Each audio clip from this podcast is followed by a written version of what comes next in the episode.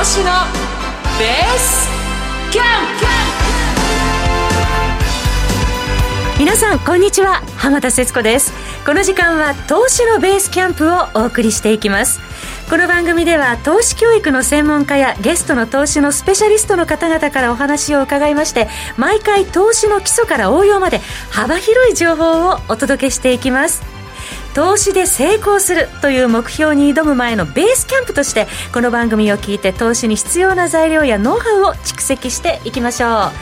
パーソナリティはグローバルファイナンシャルスクール校長の市川雄一郎さんです。どうぞよろしくお願いいたします。よろしくお願いいたします今回2回目ですね。そうですね、はい、いかがでしょうか、はい、2回目。2回目も頑張ります、よろしくお願いします、今日もいっぱい材料をね、はい、校長持ってきてくださいましたので後ほど披露していただきます、よろしくお願いします。お願いいたします。そして前回の放送ではゲストで登場しました井上彩香さんですが今回からこの番組で投資を勉強していく生徒役として毎週出演していただきます。井上さんよろしくお願いします。よろしくお願いします。改めましてあのノートにちゃんと書きながら、メモしながら皆さんの素晴らしいです、はい、生徒役として勉強していきたいと思います、はい、よろしくお願いします。よろしくお願いします。そして今日は後半でですねおなじみ遠蔵さんこと田代岳さんをゲストにお迎えしまして今後の為替の見通しを教えていただきますのでどうぞお楽しみになさってください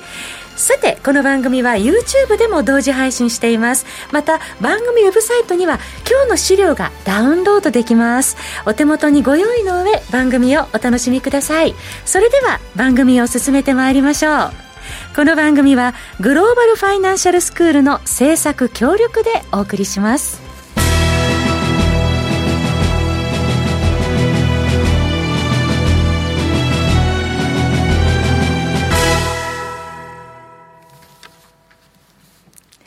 ここではグローバルファイナンシャルスクールの番組オリジナル講義といたしまして、市川校長に教えていただきます。市川校長よろしくお願いいたします。はい、よろしくお願いします。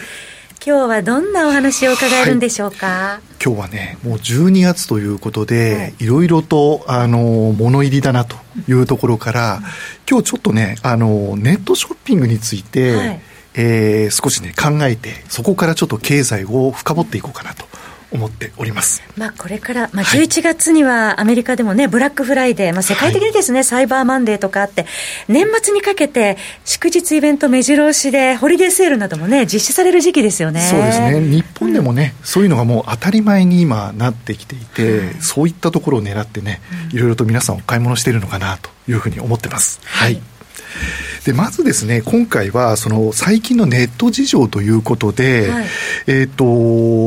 総務省が出しているちょっとね、はい、データを皆さんと一緒に確認しながらですね、えー、お話を進めていこうと思っているんですが、はい、まずですねこのえー、資料の方をまず見てみるとですね、はい、まあ、ラジオを聞いてる方はちょっと聞いといていただきたいんですが、やはりあのネットショッピングが急激に伸びているというのが、うんやはりコロナの影響が大きいんじゃないかなというのが、まあ、グラフから出ているんですね。えー、伸び始めているのが、やはりあの2020年の3月以降なんですね。やはり日本でも、いや、ちょっと一大事だぞと、世界的にも言われ始めたのがこの時期というところで、そこから急激に伸びてきていると。そして、えー、2020年を上回る勢いで2021年入ってもですね、ずっと伸びてきているというところですね。去年よりも、えー、月ベースで見ても、えー、全て上の方に行っているというところが見て取れるかなと思います。はい、はいまあ、あのコロナ禍で、ね、井上さん、巣ごもり消費というね、はい、あの言葉も定着して、うん、結構ネットでショッピングっていうね、傾向が定着してきてますよね。ね。私、新潟出身であの地方に実家があるんですけど、うんはい、やっぱり帰れないので、もう新潟の食材を取り寄せる EC サイトができて、うん。あのコロナ禍で立ち上がったので、もう完全に利用者でした。なるほど、うん地元のものがね今ネットでね行かなくてもすぐ買えるというねす。ごく便利な時代になりましたよね。そうホームページも本当に分かりやすく見やすくなっているので、うん、ポチポチっと買っちゃうんですよね。井上さんなんかどうですか？あの今あのネットでね買いやすくなったっていうお話ありましたけど、うん、あのコロナになってあまり外に買い物に行かなくなったことによって、はい、えー、インターネットで買い物する機会って増増えてますか？もう増えましたね。今まではあのアマゾンだったり、うん、楽天だけしか使わなかったんですが、あのコンタクトを私はもうネットで買うようになってそのコンタクト今まで実店舗に買いに行ってたところであのネットでも買えますよってことを教えていただいて、うん、そこで改めてこうお店と直接登録してコンタクトを毎3か月に1回ですね届くようにしたりもう日用品をもう日常から取り入れてるネットショッピングで。なるほど、はい、やはりあのネットに慣れてくると、うん、これコロナの影響もあってネットでショッピングする方増えたと思うんですけど今後おそらくですねネットで買い物する方ってその便利さに慣れてきてしまっているので、はいはい、えー、実際に今後そのコロナが収束した後も、ネット事業ってこれからもどんどん伸びていくのかなと。いうふうに思うんですよね。はい、で実際にあのちょっと新聞なんかも見てみると、今井上さんからもお話ありましたけど、アマゾンはねもう毎年ダントツであのネットショップ1位なんですけど、の1位ですね。はい。で手元にねちょっと私資料が、あのあるんですけど、はい、その資料を見るとね、えー、と売上高の30社っていうのは手元に今あるんですが、はい、1位はもうダントツでアマゾンなんですが、これトップ10見ると、結構多いのがねあの家電量販店なんですよ。これどう思います？家電量販店。家電量販店、わかります。あの、我が家もテレワークで、はい、そう、あの、家にいることが家族多くなったんですけど、はい、そうするとデスク周りとか、あの、買い替えたり、あと椅子を買い替えたり、うん、長時間座っていて疲れないような、ゲーマー用の椅子だったりとか、そういうもの家電量販店で買いましたね。はい、なるほど。えー、今ね、結構、あのー、ちょっと高いものでも、売れるというか、うん、えー例えばあの来年なんかはおせちなんかあるじゃないですか。おせちもやはり今外食しなくなってきてるっていうのもあるんで、えー、高いものがねやっぱり売れるというところあると思うんですが、うん、なんかお金をかけるところちょっと変わったなって思います。あどんなところが？変わりました、えっと、私基礎化粧水だったり、はい、基礎化粧 基礎化粧 基礎化粧水ね。はい基礎、言いにくいよね。基礎化粧品ね。基礎化粧品を今まではあのドラッグストアで買っていたんですが、えー、ちょっといいものを買いたいなと思ってそれこそネットでいろいろ見ていて、うんはい、あのまあ、1万円単価が1万円するようなデパ地下で買えるような基礎の化粧品を買うようになりました、うんあの化粧品といえば女性はね、あのもう今外出るのもマスクなんかしているので、うん、あまり化粧しないイメージもあるんですがやっぱり基礎化粧品なんかにはお金をかける。にはそうねお金をかけるけれどもあとあのリップクリームですとか、はい、口紅はやはりマスクの下は見えないので、うん、ちょっと消費が減ったかなっていう感じありません？全くもう本当にリップ、うん、口周りは気にしなくなったんですけど、うん、ベースの方をきれいにしていこうと。なるほど、はい、どうですか？実際傾向に出てます？えー、化粧品ですか、えー、化粧品化粧品そのものっていうのはやはりあの売り上げはちょっと落ちてきている感じはするんですよね。そうなんですね。でもさっきあの井上さんがおっしゃってたみたいに、はい、やはり出かけられないっていう分で、お金が手元にあって、その分ちょっと贅沢に何か、うん、あの今までよりちょっと高いものを買おうかなっていう傾向は、やはり多く見られるっていうことなんですね。お家にいるようになると、うん、洋服とかはどうなんですか？私なんか別にジャージでも何でもいいかなみたいな感じがするんですけど、女性はそういうわけにはいかないんじゃないかなと思うんですけど。部屋着にあのこだわるようになりました。そうですか、うん、やっぱり買い物買い物というか洋服買ったりするのも実店舗行かずにネットで買ったりするんですか、ね、私はあの実店舗に試着だけ行って、はい、ネットでポイントを貯めるために、うん。あその方がポイントがたまる、はい、そうなんですよ今あのコロナ禍になってからそう変わったのかちょっとわからないんですけどあえてこう在庫を置いてない店舗もあって、はい、試着だけさせてもらって、うん、あとはネットで買ってください。結構ね今ポイントっていうお話出ましたけど、はい、ポイントはね結構あの競争になってますよね、いろんな会社さんがね。そうですね。で、うん、ポイントがたまったらそれでポイント投資ができるような企業も増えてきているっていうところもありますよね、はい、どうなんでしょう市川さん。そのネットショッピング利用増えているということで、あの家族全体でとか世帯での傾向っていうのはどのような、これもねちょっと変わってきているんですがちょっとこれもね手元にあのちょっとデータがあるんで、はい、後であの YouTube の方でね、配信されている方見ていただきたいんですが、これあからさまにですねやはりネットで買い物する方は増えてきているなというところですね、これも2019年2020年21年というふうにデータが出てるんですが、やはり19年と21年を比べても圧倒的にあの増えているというところなんですね。もう半数以上の世帯があネットで買い物をするのがもう当たり前になってきているというところですね。もう5割以上ですね。はい。大体今年の、えー、10月、はい、10月を見ても、えー、53%ぐらいがネットで買い物をしているということになるので、えー、2件に1件はね、もう買い物するのがネットでやるのが当たり前、スマホで買い物するのが当たり前というような時代になっているのかなと思いますよね。年々こうやって増えてきているというのがデータでも分かってくるということになると、やはりその生活の中にネットショッピングが定着してくるというのが伺えますけれども、どうなんでしょう、市川さん、今後、この傾向を投資に私たち生かすには、どういうふうなことを考えたらいいのか。そうですね、やはりあのこのランクに入ってくる企業さんも、やはり変わってきてるかなと思うんですよね。はい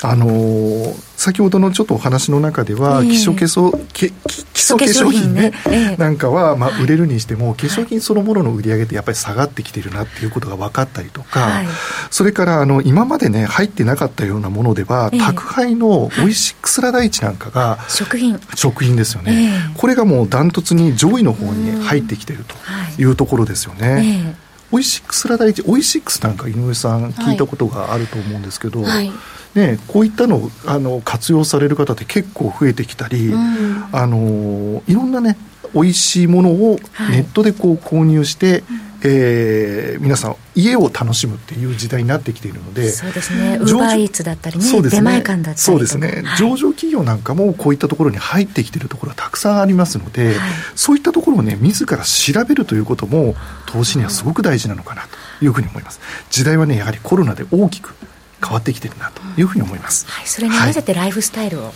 えー調べておくということも、投資につながるヒントになるということですね。ねはい、はい、えー、今、市川さんが、えー、ご説明くださいました資料なんですけれども、番組ホームページからダウンロードできますので、皆さん、後ほどまだダウンロードしてない方は、えー、ダウンロードして、えー、放送をオンデマンドですとか、タイムフリーラジコで聞いていただいて、えー、それで確認してください。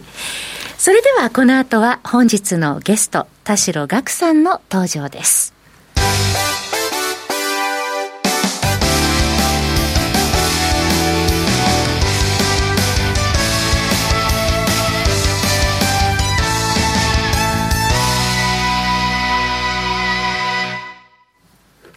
それでは本日のゲストの方をご紹介しましょう。おなじみ、遠蔵さんこと田代岳さんです。田代さんよろしくお願いします。よろし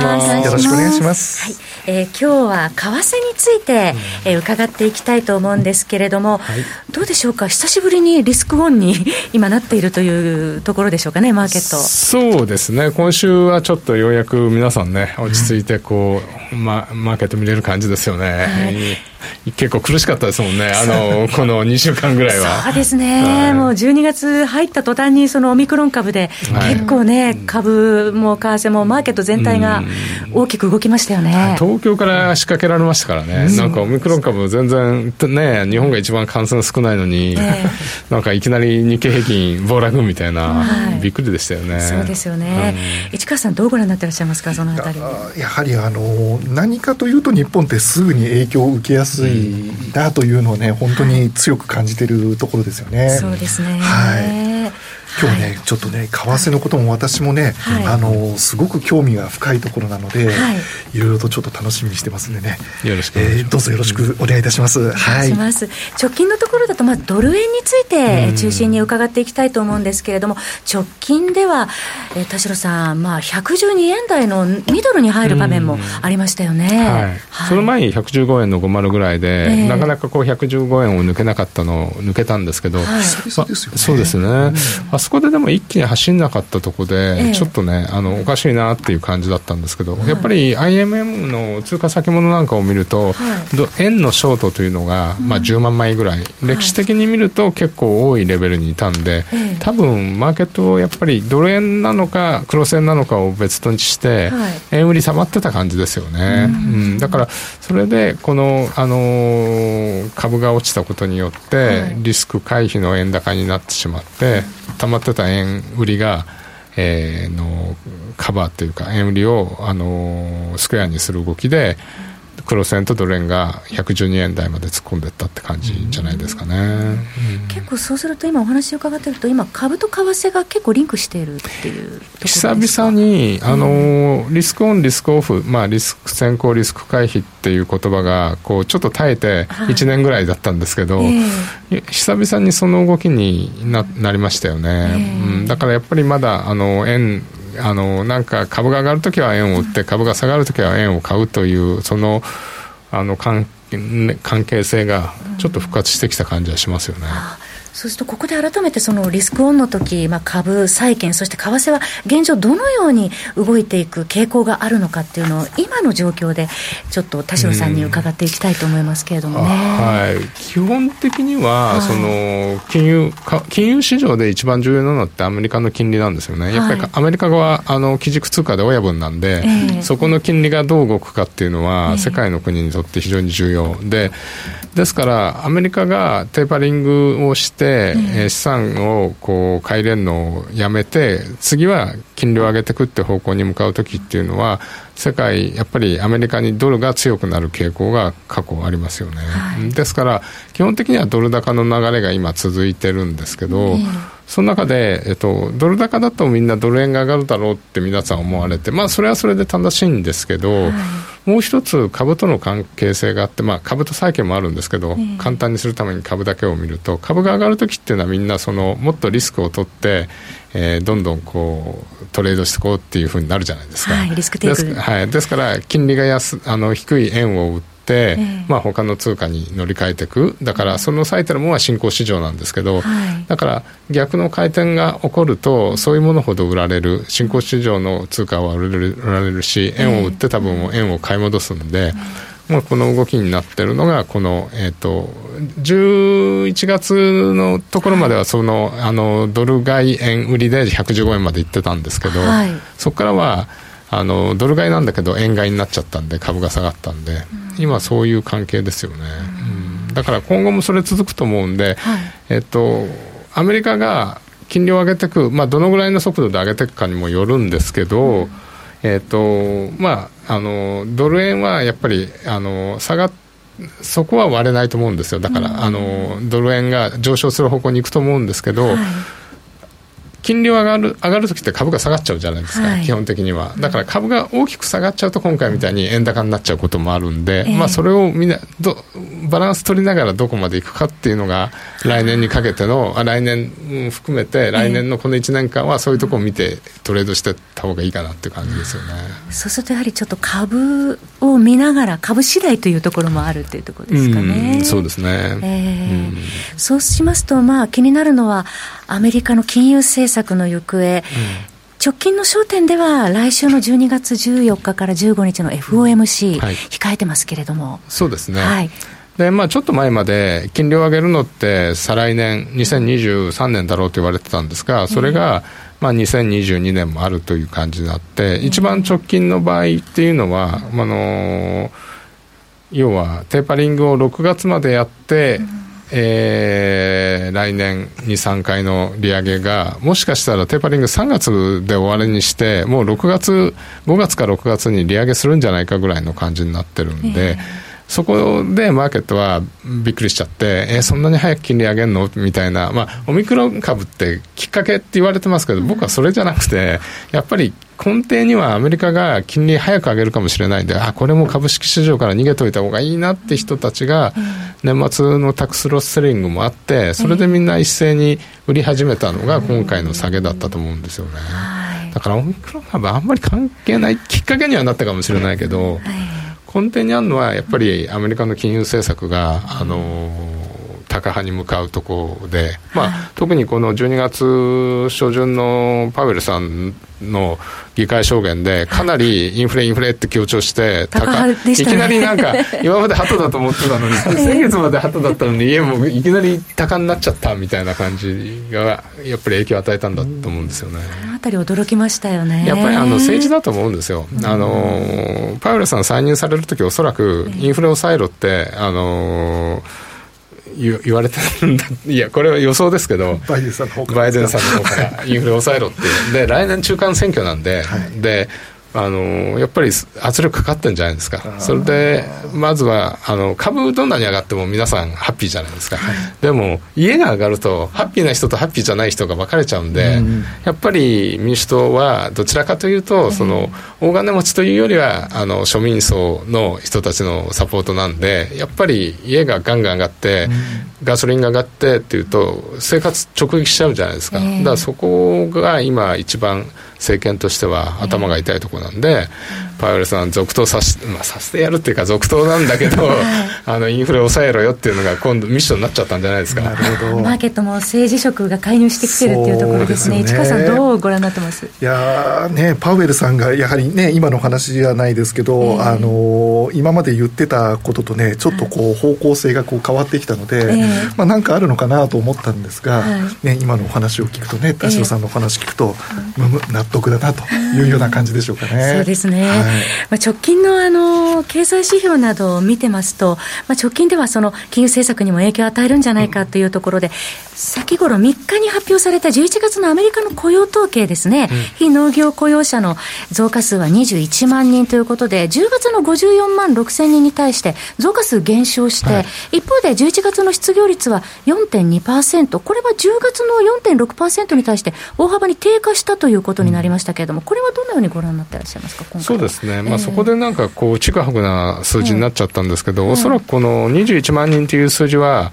その季節調整うまくいかなかったんじゃないかっていう説があって実はやっぱり失業率が低下したことの方が本筋だなっていうふうにまあ多分マーケット見てると思うんですね、だからだからこそやっぱりちょっと利上げが早まるんじゃないかっていうふうに傾いてますし、で特にこのマイノリティの人たちの失業率が下がってることは、まあ、バイデン政権によってとってはよしよしって感じですよね、あとアメリカの自然失業率って4%って言われてるんで、もう4.2になると次の失業率率ってあの雇用統計で4割れるかもしれないじゃないですか、えー、そうしてくるとやっぱりあ本当これ本格的に金融を、まあ、すぐに引き締めないですけど、えー、あのかなりこう身構えていかなきゃいけないかなってなってくるんで、今あの失業率がやっぱりおそらくもしかしたら3.5まで落ちるかもしれないって言われてるんで、えー、ここは結構重要かなと思いますね。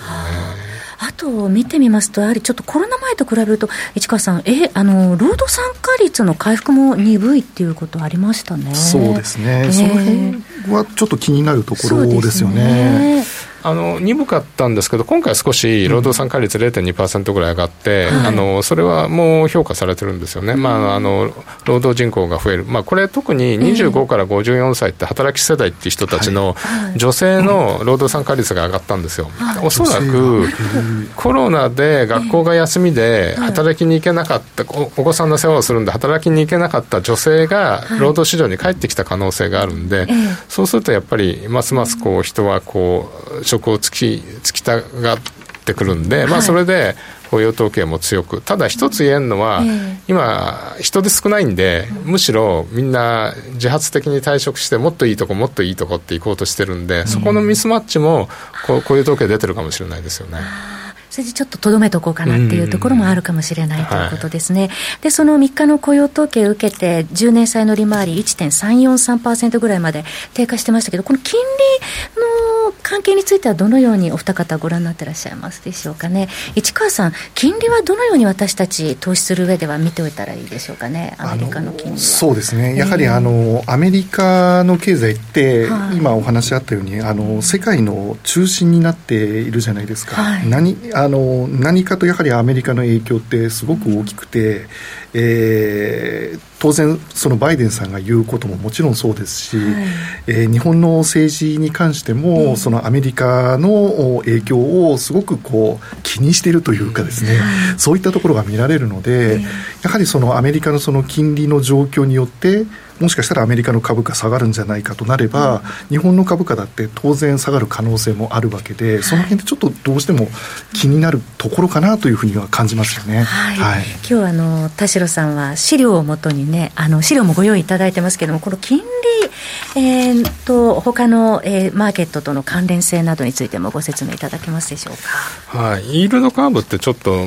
聞いたことがある人も多いかと思うんですが、はい、要はあの各年限あの債券が今どのぐらいの金利があってそこの関係なんですけど、はい、1か月前と比べて10年債ってこのピンクと青のラインあんまり変わってないですよね。だから1か月前に比べて、はい、あの利上げ近づくになっても長いところの金利ってそんな変わってないんですね、はい、一方で2年のところってにあの1か月前に比べて高くなってますよね。短いところが上がってるっていう、はい、これは利上げをすると金融政策を引き締めるときの典型的な動きで、はい、えーと、やっぱり短いところが上がってくるんですよね、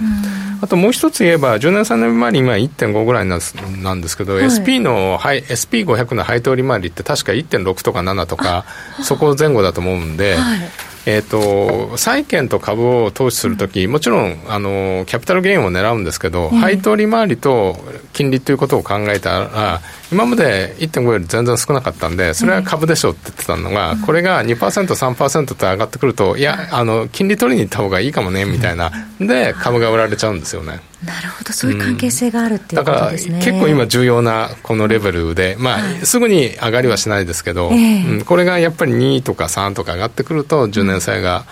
やっぱりあの株売られちゃいますよね。うん、よくあのフラットニングっていうような、ね、言葉も聞きますけれども、市川さん、どうでしょうか、このような年数が低いところ、短いところが上がってきているっていう傾向に関しては。そうですね、えー、短いところが上がってきている、うんなんかちょっとね、悩ましいところですよね。えー、この辺ちょっとね、私も為替をこう見る上ではすごく気になるところなんですが、これ、田代さん、どういった傾向なんですかね、この短いところ、こう上がりやすいっていうのは。そうですね、やっぱりあの金融政策を上げる上で、うん、あの10年の金金利ってまだ先のことだから分かんないよと、うん、で今、金利上げれば、そんなにインフレあの加速しないから、このままかな、うん、でも1年、2年ってやっぱり、その時の金利のレベルと同じぐらいになるんで、やっぱり上がりやすいですよね。だからむしろ為替ってこういう時って10年の金利が動かないことより2年の金利が上がることに反応しやすいんでやっぱりドル高みたいになっちゃうわけですよね、そしてまあ2年債利回りですとか今ご紹介いただいた上がってるっていうことはやはりあのマーケットもアメリカの政策金利、まあ、将来的引き上げ路線は変わらないよみたいな、そういう認識っていうしてるっていうことなんですよね。そうですね。まあ、再来年よりはおそらく来年結構これやるんじゃないのっていうので2年がどんどんどんどん上がってきてるって感じですね。ことですね。井上さんいかがですか？ここまでねお二方の話を伺ってきましたけれども。本当に私は株を中心に今まで勉強してきたんですけど、うん、為替もやっぱり株と連動しているので、うん、しっかりねこの株も見ていかなきゃいけないんだなと思いました、特に連動性が強くなっているっていうね、うん、お話でしたよね。あの、この番組は YouTube での延長配信もありますので、はい、後ほど、あの、遠蔵さんには、その実質実行為替レートが現状どうなってるのかなどについても伺っていきましょうかね。ねはい、はい、えー、ということで、えー、そろそろお別れのお時間となってまいりました。あっという間にエンディングです。ここまではグローバルファイナンシャルスクール校長の市川雄一郎さんそして生徒の井上彩香さんそして本日のゲストは田代岳さんでした。お三方どうもありがとうございました。ありがとうございました。ありがとうございました。来週はですね株ブロガーで個人投資家のひなさんをゲストにお迎えしてお送りします。どうぞお楽しみになさってください、えー、進行は浜田節子でした。ラジオお聞きの皆様また来週お会いしましょう。この番組はグローバルファイナンシャルスクールの制作協力でお送りしました。